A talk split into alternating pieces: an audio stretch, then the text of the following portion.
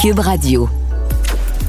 Cher public, nous vous invitons à prendre place confortablement et à fermer la sonnerie de votre téléphone cellulaire. En cas d'incident, veuillez repérer les sorties de secours les plus près de vous. Bon divertissement. Un, deux, un, deux. OK, c'est bon, on peut y aller. Sophie Durocher. Elle met en scène les arts, la culture et la société pour vous offrir la meilleure représentation radio. Sophie Durocher. Tout un spectacle radiophonique. Vous connaissez l'adage jamais 203, ben ça s'applique euh, cette année en tout cas à l'émission Canada's Got Talent. Pas une, pas deux, mais bien trois fois où il y a des Québécois d'origine qui euh, ont participé à l'émission et qui ont eu le droit au euh, Gold Buzzer, le bouton d'or. On a l'impression que c'est un, conte pour enfants, le bouton d'or. Et ils ont eu droit au bouton d'or. Alors, euh, on se souvient bien sûr de Geneviève Côté que j'avais interviewée ici, imitatrice, humoriste et bruiteuse. Et ensuite, il y a eu la troupe de danse Conversion. Comme par hasard, je les ai aussi reçus ici à l'émission. Mais là, le dernier euh, groupe en liste, c'est une troupe de danse de cast originaire de Lévis qui accède aux demi-finales grâce à un Golden Buzzer. Et on va parler de tout ça avec Marie-Odile Hins-Lebel, qui est chorégraphe. Bonjour, Madame Hins-Lebel. Bonjour, ça va bien? Ben, ça va très bien. Écoutez, euh, c'est absolument formidable, évidemment, d'obtenir le Golden Buzzer à cette émission qui est vraiment décidément extrêmement populaire, Canada's Got Talent, parce que c'est vraiment des gens de partout au Canada. Euh, D'abord, peut-être euh, nous expliquer c'est qui la troupe de danse The Cast? Oui, donc The Cast, c'est une troupe âgée entre 16 et 21 ans. Donc, des jeunes danseurs de l'école de danse District Mao. Euh, donc qui ont performé, qui ont eu le Golden Buzzer euh, tant convoité euh, ce mardi dernier. Alors, c'est très particulier parce que, euh, donc, euh, ils sont très nombreux sur scène, 31, et euh, la chorégraphie fait en sorte que il y a à la fois des performances individuelles et en même temps, on est très impressionné par la performance de groupe, d'autant plus que ces jeunes, vous avez dit qu'ils ont entre 16 et 21 ans, mais ils étaient déguisés, maquillés, costumés, perruqués comme des personnes âgées. Pourquoi? Euh, en fait, c'est vraiment un numéro qu'on a créé euh, en pleine pandémie. Là. Euh, on était dans les parcs, on s'entraînait à l'extérieur parce qu'évidemment, on pouvait pas avoir 31 danseurs à l'intérieur.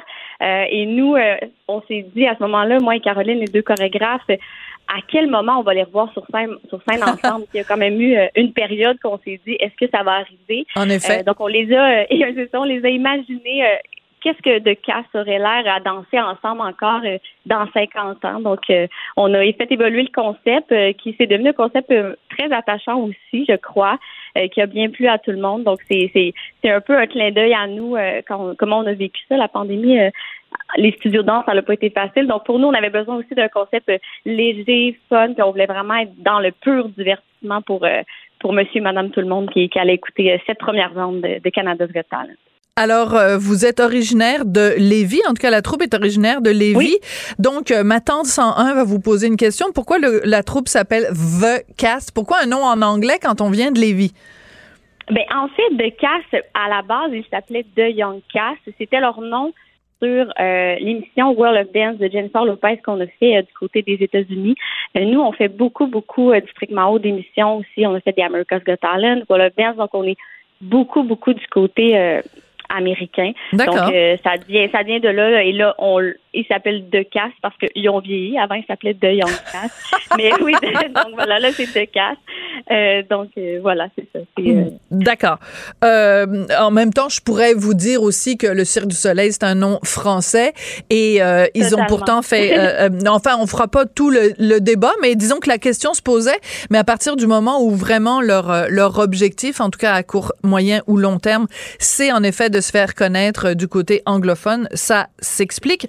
Euh, J'aimerais ça, mon collègue Tristan va nous faire jouer un petit extrait de la réaction. Donc, les jeunes, les 31, font leur, euh, leur performance où ils dansent avec des, des cannes. Il y en a même une qui est en fauteuil roulant et ils font du hip-hop, ils se pitchent partout. Et après, après le Golden Buzzer, voici ce qui s'est passé.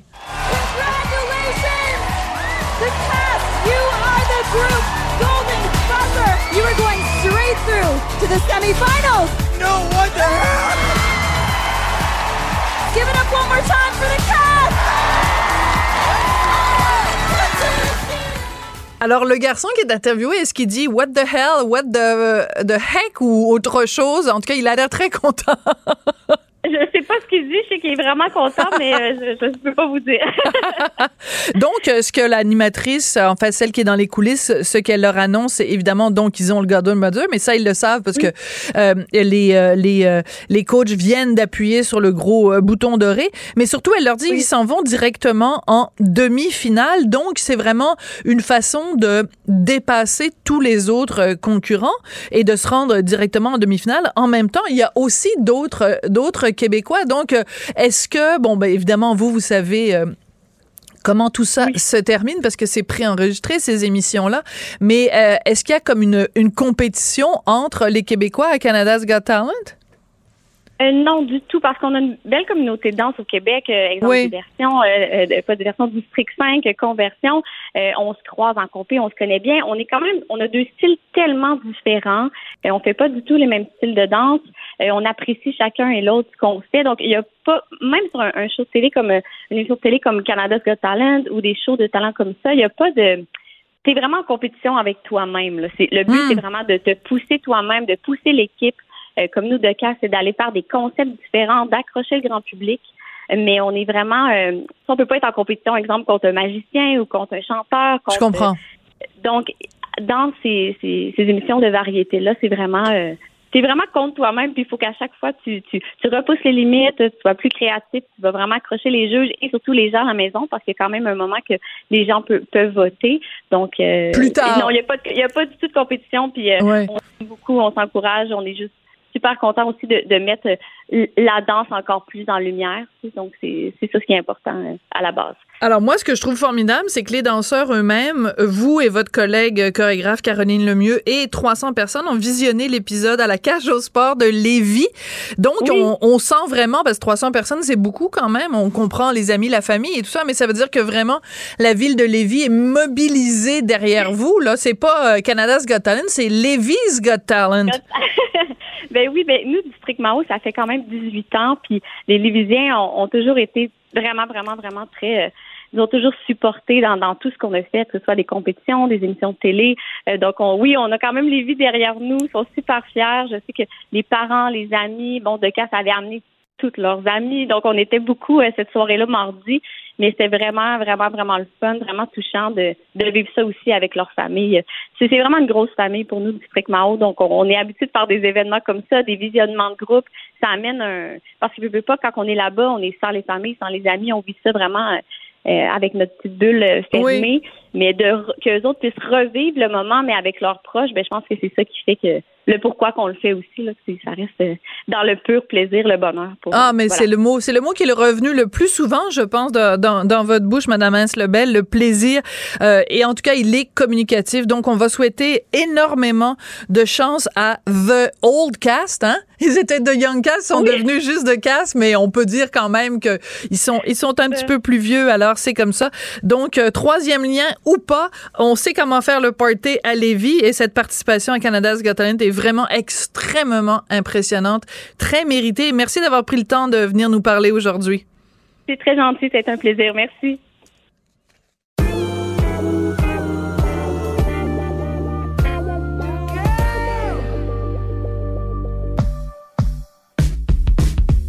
Au lit avec Anne-Marie. Vous savez que je suis la femme la plus chanceuse du monde parce que j'ai le droit à des cours d'éducation sexuelle avec nul autre qu'Anne-Marie Ménard qui est professionnelle en sexologie. Mais la bonne nouvelle, c'est que grâce à la magie de Cube Radio, vous aussi, vous avez le droit à ces cours d'éducation sexuelle avec euh, Anne-Marie. Bonjour Anne-Marie. Bonjour. Je dis un cours parce que euh, très régulièrement dans vos chroniques, vous nous arrivez avec euh, des concepts, des idées, des possibilités ou des définitions euh, avec lesquelles on n'est pas familier ou on n'est pas familière ou vous nous amenez des fois dans des terrains moins connus. Et aujourd'hui, c'est le cas. Vous voulez nous parler des schémas érotiques? Qu'est-ce que ça mange en hiver, un schéma érotique? Les schémas érotiques ont révolutionné ma vie sexuelle. Wow! Personnellement. OK, d'accord. Mais aussi celle Oui, mais aussi celle de beaucoup de gens qui, Je me prends suivent des sur notes. les réseaux. Absolument. Il faut Oui. prendre des notes euh, aujourd'hui. Euh, un schéma érotique, c'est une façon de vivre notre sexualité. Donc, on entre vraiment dans la diversité des scénarios. On a parlé de fantasmes ensemble Absolument. la semaine passée, de BDSM la semaine d'avant. Euh, je pense que c'est vraiment notre empreinte digitale relationnelle, c'est notre signature personnelle sexuelle et euh, c'est une femme, une sexologue clinicienne qui a mis ça sur pied. Elle s'appelle Jayama. Euh, elle, c'est plus de deux décennies. Euh, elle rencontre des gens dans son bureau et se rend compte qu'il y a des dynamiques qui reviennent et il y en a cinq schémas érotiques et elle les a mis sur pied et je vous le dis, ça va vous donner la permission de vivre votre sexualité différemment. Il y a un schéma dont on parle beaucoup dans la société, qu'on médiatise énormément, mais il existe d'autres choses et aujourd'hui, on va se donner la permission de vivre autre chose. Alors, si on, ben, vous allez nous les nommer, évidemment, les cinq euh, scénarios, les cinq euh, schémas érotiques. Donc, si on se reconnaît dans un de ceux-là, ça valide d'une certaine façon, euh, justement, nos préférences, euh, nos goûts, etc. C'est un petit peu comme si on se promène dans un magasin de crème glacée, puis que ben, la, la crème glacée à la vanille, on trouve ça plate. Ben là, il y a, on, on nous dit en fait qu'il y a d'autres options, puis qu'on peut mettre du chocolat ou des petites noix ou même des jujubes, des gummy bears, qui sait? Oui, on peut en prendre. Vraiment, on, on est dans la diversité des, des aliments. Alors, je vous Euh, écoute. Absolument.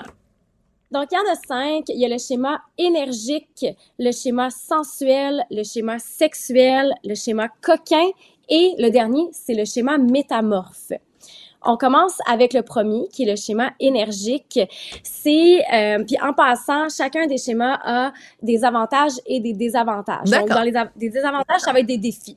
OK, on Ah va bon, aller là-dedans. D'accord.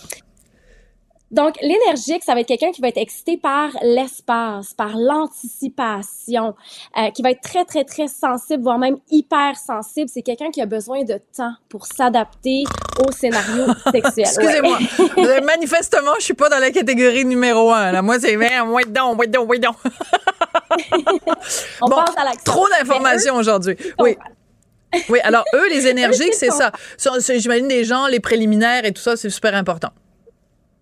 Oui, euh, c'est des gens qui vont jouer beaucoup avec l'énergie, qui vont jouer avec les sons, qui vont aimer passer leurs mains pour sentir la chaleur du corps de l'autre. On est vraiment dans l'hypersensibilité. D'accord. Et euh, c'est des gens qui ont des orgasmes très, très intenses.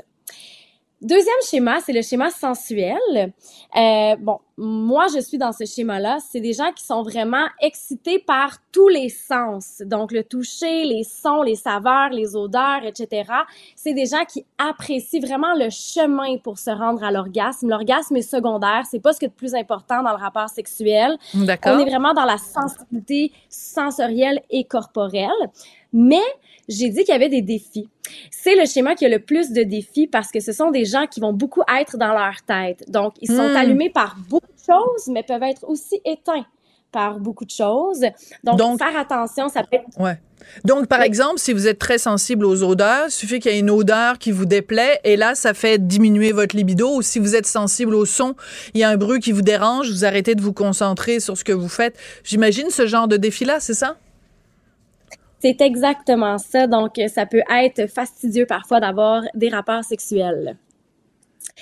Ensuite, on a le schéma sexuel, qui est le schéma qu'on médiatise le plus, qu'on normalise le plus. Donc, on est vraiment excité par l'action du rapport sexuel. On est vraiment, on dirige notre attention vers les organes génitaux. Euh, on, a, on, on peut passer de 0 à 100 très rapidement en voyant, par exemple, notre partenaire nu passer devant nous, parce qu'on est vraiment attiré vers les attraits sexuels. D'accord. Et euh, ben, le, grand, le grand défi, c'est que ces gens-là vont vraiment être focusés sur l'orgasme, vont prendre Ouais. peu de temps pour se rendre là. Donc, évidemment, si on a un sexuel et un sensuel ensemble, ça se peut qu'il y ait Oui. euh, du travail à faire. Il y en a un qui appuie sur le Donc- frein, puis l'autre appuie sur l'accélérateur. Là, ça va jamais bien, ça. Exactement. Il y en a qui veut prendre le détour, puis l'autre veut, prendre la route la plus rapide. Fait Oui, puis. Qui joue le rôle du GPS là-dedans? Je vous le demande. Allez-y. Chacun son tour. Chacun son tour. Ça, c'est bon, ça. Donc, euh, le quatrième, euh, le coquin. Exactement. Donc, tout ce qui est tabou, c'est ce dont on a parlé ah. dans les dernières semaines.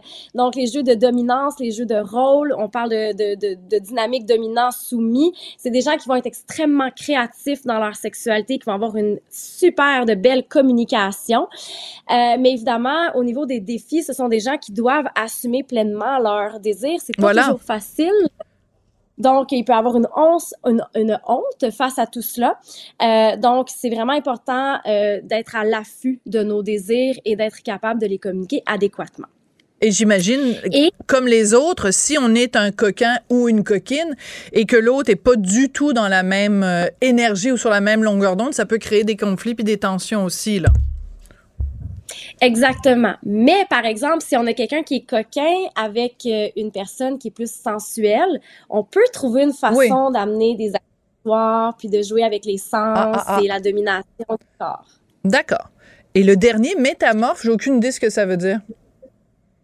Euh, en anglais, on appelle ça un shape shifter. ça fait plus de sens selon oui. moi. Donc, des gens qui sont excités par la variété, l'aventure et ils ont les préférences de tous les autres schémas que je viens de vous décrire. Donc, vraiment des gens qui sont hyper euh, érotiquement sophistiqués, qu'on va dire. Ce sont de super amants et amantes.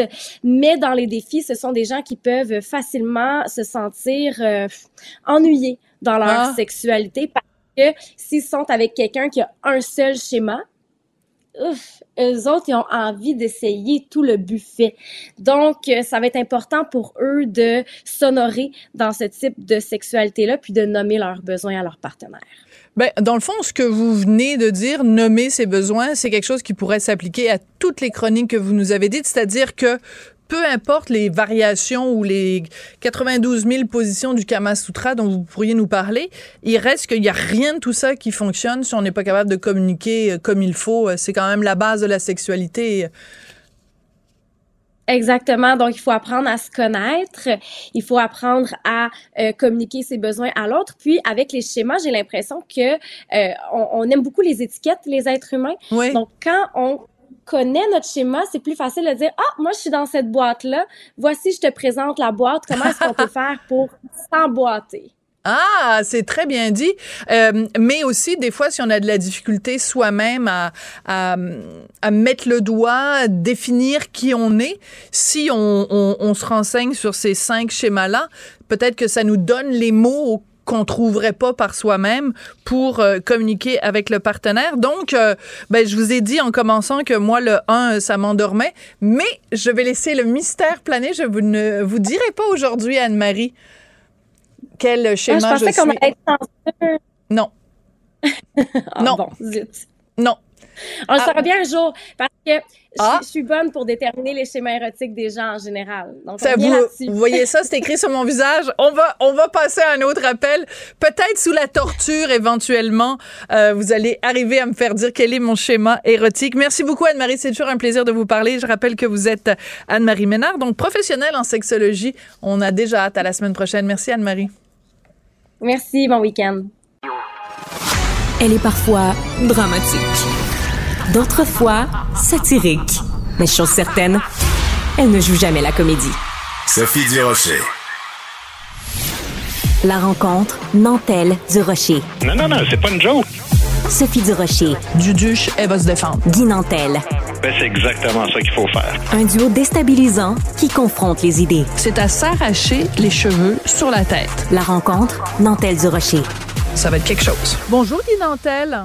Bonjour Sophie. Écoute, euh, est-ce qu'il va falloir renommer Télé-Québec et appeler Télé-Québec Télé-Québec solidaire? ça serait excellent. Ça serait bon, ah, hein? Non, écoute, mais c'est le fun de finir la semaine en parlant de Québec solidaire et de Gabriel Nadeau-Dubois. Ça, ça, finit toujours bien la semaine. Oh! Alors, explique-nous pourquoi on, on, parle de ça et quel est le lien entre Gabriel Nadeau-Dubois et euh, notre société d'État provinciale. Oui, en fait, c'est la presse canadienne cette semaine qui nous a informé qu'en mai prochain, Télé-Québec, donc une télévision qui appartient à l'État, organise une tournée de quatre écoles secondaires avec Gabriel Nadeau-Dubois. Ben, ce qui rend certaines personnes très mal à l'aise, dont l'ensemble de la CAQ du PQ et de nombreux citoyens, dont moi-même. Euh, les jeunes ont choisi par la voie d'un concours quatre personnalités dites inspirantes. Pour elles, bon, elles aimeraient entendre une conférence de ces personnes-là qui va être télédiffusée à Télé-Québec. Sur le coup, on pourrait dire, wow, ben, c'est le fun, si ça inspire les jeunes, c'est leur choix, je vois pas de mal à ça. Sauf que, comme on dit, c'est que le diable est toujours dans les détails, Sophie. Alors, premièrement, les jeunes ont le choix, oui, mais c'est Télé-Québec qui propose au départ 15 noms parmi lesquels ils vont devoir choisir. Et comme par hasard, le seul politicien, puis une des personnes les plus connues parmi les 15, ben, ça se trouve être Gabriel Nadeau-Dubois. Si au moins les cinq chefs des partis y étaient dès le départ, on commencerait à jaser, mais non, tu sais mais on peut aussi se questionner sur l'idée générale qu'un élu puisse profiter du financement d'une télévision d'État pour jouer d'un avantage qui est absolument indu, que les autres n'ont pas. Voilà. Je demande à PSPP s'il serait intéressé de profiter d'une organisation qui fait la promotion de ses idées, puis euh, qui a rencontré les jeunes euh, de la jeunesse québécoise qui, vont voter bientôt. Puis tout ça, c'est un, tremplin extraordinaire, c'est sûr. Poser la question, c'est répondre. Mais lui, Gabriel Nadeau-Dubois, il dit, il n'y a aucun problème avec ça. Au contraire, on devrait se réjouir qu'il y ait au moins un politicien parmi les choix. Mais c'est pas ça donne que c'est lui. Oui, c'est ça. Mais c'est surtout, euh, moi, je trouve que, parce que Pascal Bérubé a beaucoup amené ça sur la place publique, puis il a, posé des questions euh, aussi euh, en, mêlée de presse. C'est que la, solution de, Pascal Bérubé du PQ, c'est de dire, ben, remettez-lui le prix. Parce que c'est dans le concours Mammouth et tout ça, parce que c'est un concours qu'ils font chaque année, puis ils remettent des prix à des gens en effet inspirants. Remettez-lui le prix. Ça, il n'y a pas de problème. Il l'a mérité. Les gens, les jeunes ont en effet voté pour lui parce qu'ils le trouvent inspirant. Mais c'est la deuxième partie, c'est le fait que un politicien fasse partie d'une tournée organisée par une société d'État qui doit être neutre. On en revient toujours à la question de la neutralité de l'État. Ça fait, ça revient dans toutes sortes de dossiers. Tu es une télévision qui est financée majoritairement par le gouvernement québécois, tu peux pas favoriser un parti ou un autre. Il me semble que c'est clair comme de l'eau de roche. Bien, c'est sûr que c'est toujours une question délicate, même en, temps de campagne électorale. Techniquement, là, les, médias ne sont pas tenus à l'équité, sauf euh, évidemment dans les débats. Là. Mais je veux dire, une émission, là, une station de télé, une émission, qu'elle soit privée ou publique, est libre d'inviter qui elle veut sur un plateau. Je veux dire, au niveau de la loi électorale, il n'y a, a, rien qui tient compte euh, de ça. Sauf que là, il y a une question d'éthique en arrière de tout ça. On on parle pas d'une émission de variété où le politicien va jaser de, sa vie personnelle ou de ses vacances. Voilà. On parle pas d'une émission politique dans laquelle il risque d'être contredit puis confronté. On parle d'une émission où un politicien fait une conférence sur sa vision de la jeunesse devant des jeunes, sur l'environnement et surtout sur comment son parti sera la solution pour la prochaine génération. Je veux dire, excuse-moi, mais utiliser le mot endoctrinement, ce sera un peu fort, mais il faut pas être naïf, là. Il y a un avantage indu, comme je disais tantôt. Ben, tu sais à quoi ça me fait penser, euh, Guy, quand tu dis ça, l'avantage euh, indu? Au mois d'octobre 2022, à l'émission Deux hommes en or et Rosalie, euh, Gabriel Nadeau-Dubois était invité et il a été questionné par Patrick Lagacé, par Pierre-Yves euh, par Rosalie Bonenfant.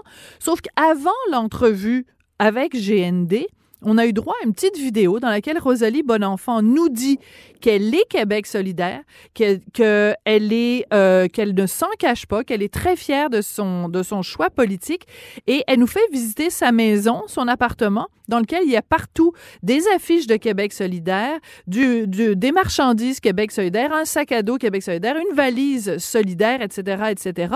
Et elle finit le segment vidéo avec les lettres GND écrites sur son visage et avec une petite flamme orange dans ses yeux. Bon, c'est sûr que c'est sur le ton de l'humour, mais nomme-moi un politicien, toi, au Québec, qui est interviewé dans une émission où on, on s'apprête à lui poser des questions difficiles, mais qu'on présente une vidéo où on dit qu'il y a une des membres de l'équipe qui est un groupie du politicien. À part Québec solidaire, je connais aucun parti politique qui a une free ride comme ça au Québec.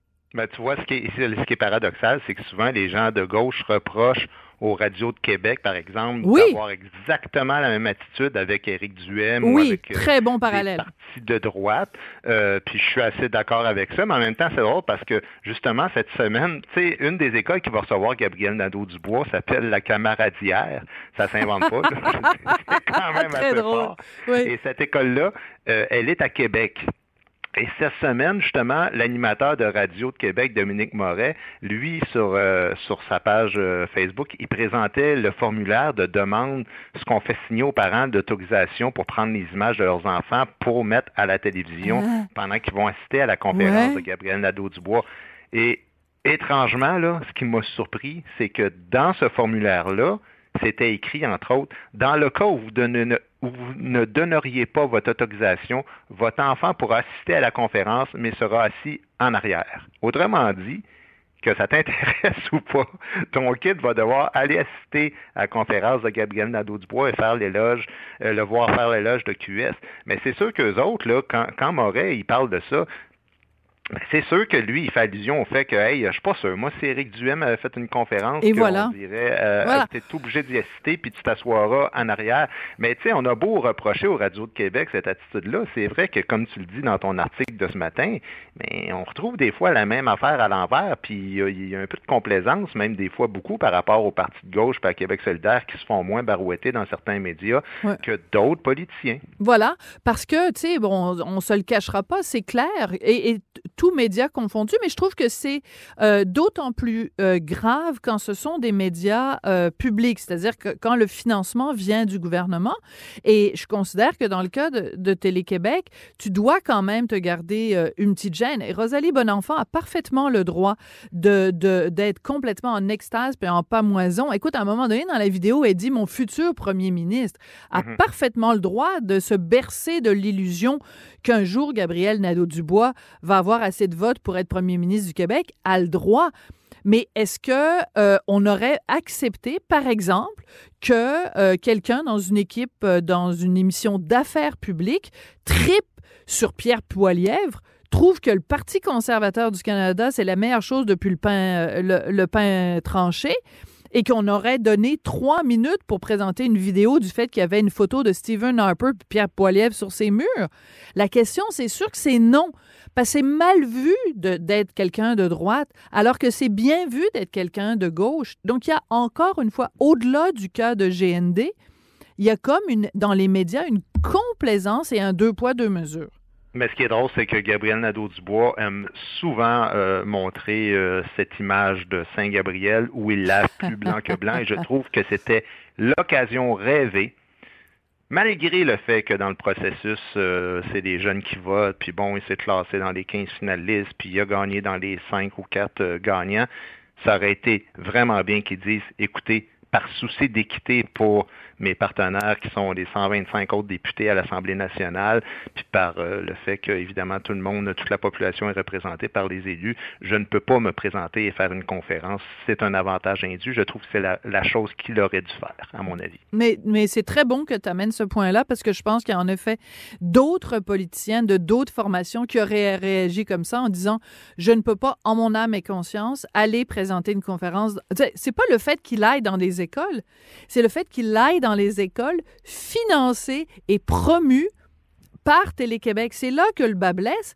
Et, euh, ben, et- j'ai- une nuance, Sophie, excuse-moi, mais les écoles, là, ça avec, c'est public. Et quand tu sais que les directions d'école accueilleraient jamais un gars comme Éric Duhem, par exemple, ça, que même PSPP aurait de la misère en maudit à rentrer dans une école primaire puis faire la promotion de la souveraineté, puis on dirait, écoutez, là, excuse-moi, là, mais vous faites carrément la promotion de votre parti puis des options politiques à des enfants.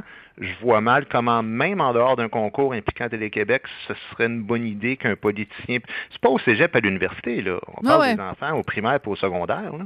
Ouais. Pas sûr de ça, moi. Mais tu vois, c'est intéressant parce que tu as parlé d'Éric Duhem, puis dans le débat, tout le débat sur euh, les drag queens, où on disait, ben, euh, tu sais, on sait qu'Éric Duhem, évidemment, a une pétition pour, parce qu'il refuse qu'on finance, que le- le- l'argent public serve à financer euh, des, euh, des drag queens qui vont, euh, selon lui, bon, euh, euh, introduire les théories du genre ou des choses comme ça. Ben, Mhm. il, a, il avait dit lui-même, il avait donné l'exemple, il avait dit, est-ce que moi, on me permettrait d'aller dans les écoles pour présenter le programme du Parti conservateur du Québec?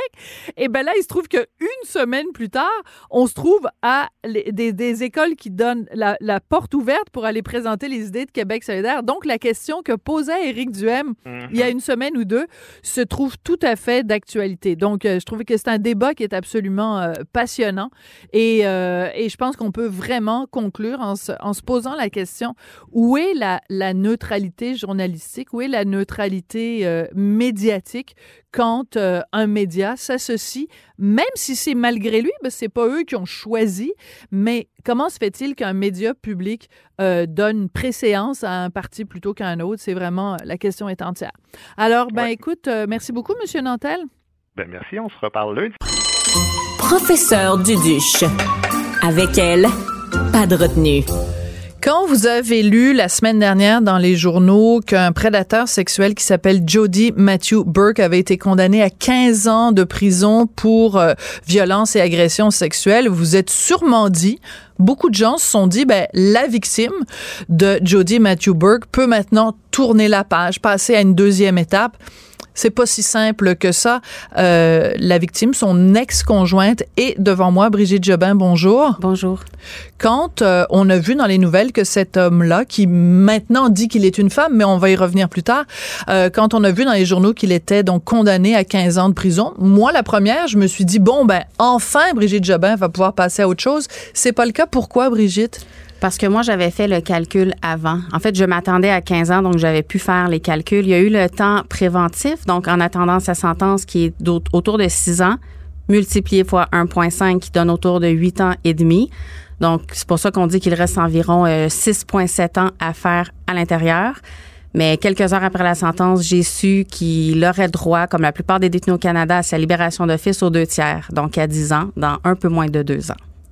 Et ça, ce serait une libération d'office. Est-ce que c'est possible, par exemple, que le commission la commission des euh, libérations conditionnelles trouve qu'il a un mauvais comportement en prison ou qu'il est encore une menace et qu'à ce moment-là, il n'est pas la libération? C'est possible. En fait, le maintien en incarcération est possible, mais j'ai su que moins de 2% des détenus sont maintenus en incarcération. Il faut qu'il soit capable de prouver qu'il va soit récidiver violemment, qu'il va essayer de tuer quelqu'un, vendre la drogue ou euh, des attouchements sur un enfant. C'est les raisons qui peuvent maintenir un détenu en incarcération. Vous, vous êtes convaincue, Brigitte, que s'il sort dans deux ans, qu'il va s'en prendre à vous? À moi ou à une prochaine euh, victime. Je suis quand même la troisième qu'il envoie derrière les barreaux au Canada. Donc, euh, je pourrais parier énormément qu'il va recommencer. Je sais que c'est pas facile pour vous, mais c'est important pour les gens qui nous écoutent qu'on explique exactement le calvaire, l'enfer vraiment l'enfer que vous avez vécu aux mains de cet homme-là. Euh, il vous a battu, il vous a violé, il vous a parfois battu pendant qu'il vous violait. Euh, à un moment donné, vous avez, parce que vous avez écrit un livre sur votre histoire, Survivre jusqu'à demain, et vous racontez que, à un moment donné, vous expliquez à vos parents et votre famille euh, ce qui vous est arrivé, et vous leur demandez deux choses. Premièrement, euh, ne me demandez pas pourquoi je suis pas partie. Et deuxièmement, ne vous sentez pas coupable de pas avoir vu ce qui m'était arrivé. Est-ce qu'ils ont respecté les deux conditions? Ils ont respecté les deux conditions, effectivement, pour ce qui est de mon entourage plus près. C'est sûr que les gens sur les réseaux sociaux et un peu partout, la fameuse question pourquoi n'es-tu pas parti avant, elle revient à chaque fois même un avocat, l'avocat de la défense, à un moment donné, de monsieur, vous a posé la question à répétition pendant le procès. À répétition pendant deux jours, pendant le contre-interrogatoire, euh, plus d'une dizaine de fois, l'avocat de la défense m'a demandé pourquoi t'es pas parti avant, pourquoi t'es pas parti avant. Moi, je suis la première personne à défendre le système de justice, mais quand j'entends des témoignages comme ça, c'est sûr que ça me glace le dos. Euh, c'est pour ça que vous vous battez aujourd'hui pour les femmes victimes de violences conjugales. Enfin, pour toutes les victimes euh, violences d'agression sexuelle, euh, victimes de violences conjugales ou d'agression sexuelle, pour que les choses changent. Pour que les choses changent, pour essayer d'améliorer aussi tout le processus judiciaire, parce que moi, ça a duré six ans. C'est long, six ans. Six ans à témoigner, à retémoigner, à avoir des, à subir les délais, en fait mais aussi beaucoup de délais, si je peux me permettre. Puis c'est pas du tout euh, pour tempérer ce que vous dites. Au contraire, ces délais-là sont insupportables, mais c'est beaucoup des délais occasionnés par monsieur qui euh, mettait des bâtons dans les roues de la justice, qui a décidé de se représenter lui-même, qui a congédié avocat après avocat. Donc, c'est une mesure euh, dilatoire. En fait, il essayait de faire que ça prenne le plus de temps possible. Il essayait que ça prenne le plus de temps parce qu'étant incarcéré pendant les procédures, lui savait que ce temps serait multiplié par 1.5. Moi, j'aimerais qu'on enlève le 1.5 quand les délais sont occasionnés par la défense, par l'accusé. Sinon, c'est trop facile. Ben, parce que sinon, c'est trop facile. Lui, il a Et on a eu la preuve la semaine dernière, il a tout fait pour repousser encore.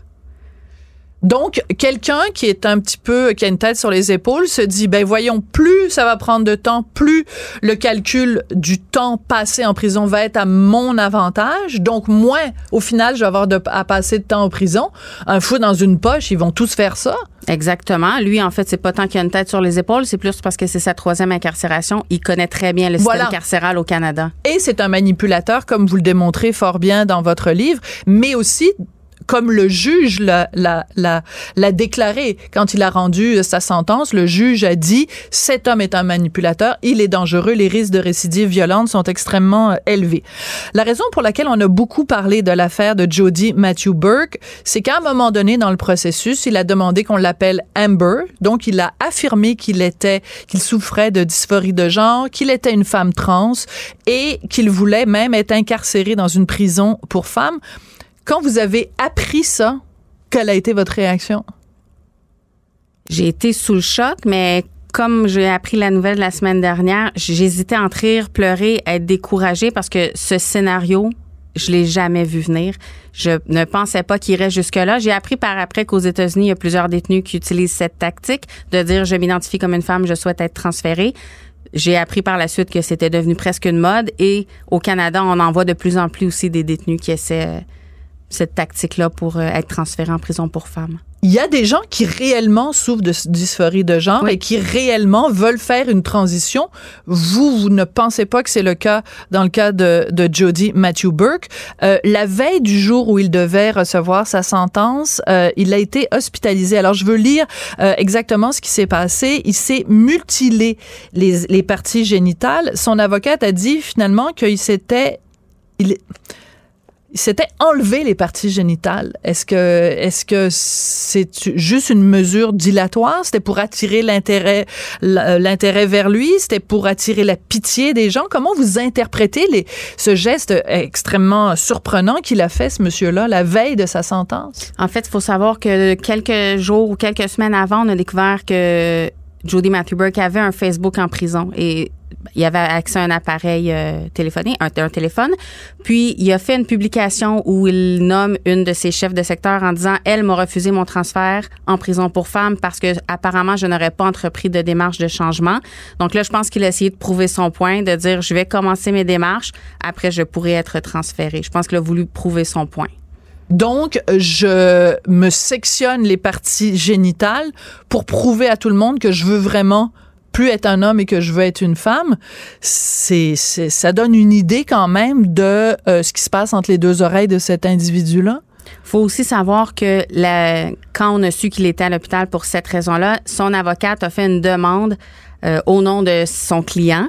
Il, elle voulait réouvrir la preuve, donc recommencer l'évaluation qui avait été faite par euh, un des deux experts, parce que l'expert prétendait que toute l'évaluation ne s'appliquerait plus s'il était effectivement une femme, parce qu'il avait été évalué en tant qu'homme. Donc là, je pense que sa tentative, c'était de faire encore repousser les choses avec une réouverture d'enquête, une nouvelle évaluation, mais le juge heureusement, a refusé. Oui, le juge a été très ferme, puis il a dit ça a assez duré. Ça fait six ans que ça dure, cette affaire-là, parce que vous, les faits se sont produits en 2016. L'enfer que vous avez vécu, c'est en 2016. On est rendu en 2023 un moment donné, on regarde notre montre, là, puis on arrive en 2023, puis il faut que ça, faut, faut que ça arrête de niaiser. Je pense que vous l'aimez beaucoup, ce juge-là énormément. J'ai du respect pour lui depuis le jour 1 parce que je trouve qu'il a toujours été juste.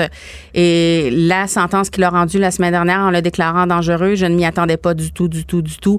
Alors oui, euh, je n'ai que de bons mots pour la sentence qui a, qui a rendue parce que je pense que ça envoie le bon message euh, à toutes les personnes victimes de violence conjugale et aux abuseurs aussi. Oui, c'est ça, parce que c'est la deuxième partie, donc 15 ans de prison et déclaré euh, délinquant sexuel dangereux.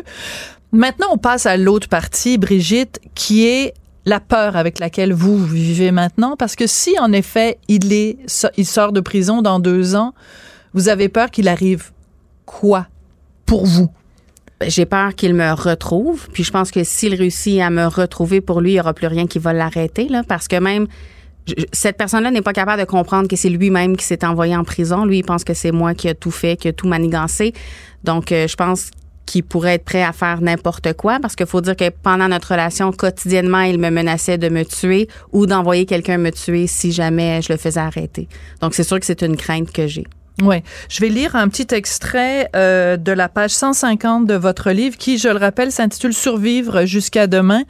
Euh, pendant trois heures, il m'a violé, frappé, étranglé, insulté. Il m'a lancé son cellulaire au visage parce qu'un de mes soupirs l'avait déconcentré pendant qu'il regardait de la pornographie. Puis, il m'a fait cet avertissement. Je veux pas te mettre de pression, mais si j'ai pas d'orgasme d'ici dix minutes, je te bats à mort. Moi, je lis ces phrases-là, ces trois phrases dans votre livre. Vous, ça a été votre quotidien pendant six mois. Comment vous avez survécu à tout ça, Brigitte? Par dissociation peut-être? On m'a posé la question par après comment est-ce que ça faisait mal les coups, mais j'arrive pas à me replacer vraiment dans ce moment-là parce que je pense que j'essayais justement de survivre. Donc j'étais en mode d'essayer de le calmer lui, puis juste d'essayer de survivre un jour de plus, puis je me disais peut-être que demain je vais aller le le, dénoncer, mais c'est sûr que les événements pour moi sont ancrés. Là. Vous m'avez lu un extrait, puis je peux vous dire que c'est autour du 20 ou 21 mai que c'est arrivé ou autour de ces dates-là, je m'en souviens. 2 juin, mais vous êtes pas pire. c'est ça, c'est autour, je sais exactement c'est quand. 2 hmm. juin, c'est trois jours avant l'arrestation, donc j'ai tenu bon jusqu'au lundi parce que je voulais le faire arrêter au travail. Je voulais pas appeler de chez moi parce qu'il contrôlait mon téléphone. Euh, 24 sur 24. Oui, c'est ça. Vous l'avez, vous avez pas appelé l'agent la, la, de probation de, de votre ex-conjoint. Vous l'avez pas appelé avec votre cellulaire. Vous l'avez appelé avec le téléphone euh, de l'école parce que vous étiez enseignante euh, à ce moment-là. Euh, la question qui est extrêmement euh, importante, c'est la question de où il va aller vivre quand il va sortir de prison, que ce soit dans deux ans ou dans quatre ans, peu importe, au moment où il va sortir, parce que vous, vous avez peur que si vous demandez à être protégé, donc si vous demandez à ce qu'il soit interdit de vivre dans la ville XYZ où vous habitez, ben lui, il va savoir qu'il faut pas qu'il aille dans la ville XYZ, donc Brigitte habite dans la ville XYZ c'est hallucinant. Ça veut dire que si vous voulez vous protéger vous-même, vous donnez de l'information à votre agresseur pour qu'il puisse éventuellement venir vous agresser. C'est le monde à l'envers. C'est totalement un monde à l'envers. Puis là, on m'a parlé aussi des bracelets anti-rapprochement. Oui. Mais moi, personnellement, les nouveaux bracelets un, il faut comprendre que lui avait un bracelet quand je l'ai rencontré. Oui. Donc ça, pour au niveau du contrôle, je n'y crois pas. Et les nouveaux bracelets anti-rapprochement, c'est de ce que je comprends, c'est que mon téléphone, j'aurai une notification si jamais il s'approche dans un rayon de tant de kilomètres de moi. Mais mon questionnement est plutôt ce que je pense, c'est que j'ai pas envie pour le reste de mes jours de vivre avec la peur d'entendre une notification ou de vivre constamment sur mon téléphone au cas où il sonne ou c'est pas une vie pour moi là, de surveiller mon téléphone en permanence. C'est quoi la solution, Brigitte? Qu'il parte loin, ou que je parte loin parce qu'il n'a pas le droit d'aller aux États-Unis. Donc, moi, ça fait une semaine que je regarde le coût de la vie et les maisons aux États-Unis parce que je sais qu'il ne peut pas traverser la frontière. Ça fait une semaine que vous regardez le coût des maisons pour éventuellement déménager aux États-Unis, donc dans deux ans au moment où il sortirait de prison. Exactement. Donc, vous êtes prête à déraciner parce que vous avez un petit garçon maintenant qui a deux ans. C'est très touchant. D'ailleurs, vous avez refait votre vie avec un homme bon, gentil, aimant. Vous avez un petit garçon qui a deux ans. Donc, vous seriez prête à déraciner votre famille pour, pour, pour survivre? Oui, c'est le choix. Si euh, Jody Matthew décide de rester au Québec, c'est un choix que j'aurais peut-être pas le choix en fait de faire, de prendre comme décision et de quitter parce que j'ai peur pour moi, j'ai peur pour mon fils aussi, parce que je sais ce dont il est capable. Comment se fait-il que le fardeau de sa libération soit sur vos épaules à vous? Comment ça se fait que la société, moi je comprends pas moi, Sophie Durocher, je comprends pas pourquoi ma société est pas capable de vous protéger vous, Brigitte? Ben, je me pose la même question parce que quand je l'ai rencontré, il était sous protection fédérale et elles ont échoué. J'ai dit elle au pluriel parce qu'il a eu plusieurs agentes. Puis je veux pas mettre la faute sur elle. Il y a peut-être plein de raisons qui expliquent pourquoi elles ont pas été capables de me protéger. Mais c'est ce qui est arrivé. Alors, si on me demande si j'ai confiance à la protection que le fédéral peut m'offrir en ce moment, la réponse est non. Qu'est-ce que je pourrais faire? Il nous reste une minute. Qu'est-ce que je pourrais faire pour euh, vous offrir du réconfort ou vous rassurer? Est-ce qu'il y a moyen de vous rassurer ou vous vivez vraiment constamment dans l'inquiétude? Ben c'est sûr que moi, lors de l'audience de la libération de fils, je vais me présenter et exprimer mes craintes et j'espère être entendue par euh, les personnes aux libérations. Je vous trouve tellement courageuse. Je sais que vous l'avez entendu 25 fois. Euh, J'espère que vous êtes fiers de vous, de, du travail que vous avez fait, de la force que vous démontrez aujourd'hui en écrivant ce livre-là, Survivre jusqu'à demain, euh, en ayant témoigné contre votre agresseur et en prenant la parole, parce que vous prenez beaucoup la parole pour justement en parler et surtout pour faire comprendre à tout le monde que la dernière chose qu'on doit poser comme question à quelqu'un qui a été victime de violence conjugale, c'est le fameux pourquoi t'es pas parti. Donc merci beaucoup euh, Brigitte d'être venue nous en parler aujourd'hui. Merci à vous pour la tribune. Brigitte Jobin. Bon, on va essayer de se remettre de toutes ces émotions. Merci à Tristan Brunet-Dupont à la réalisation, la mise en onde. Merci à Marianne Bessette à la recherche et passez malgré tout un excellent week-end. Cube Radio.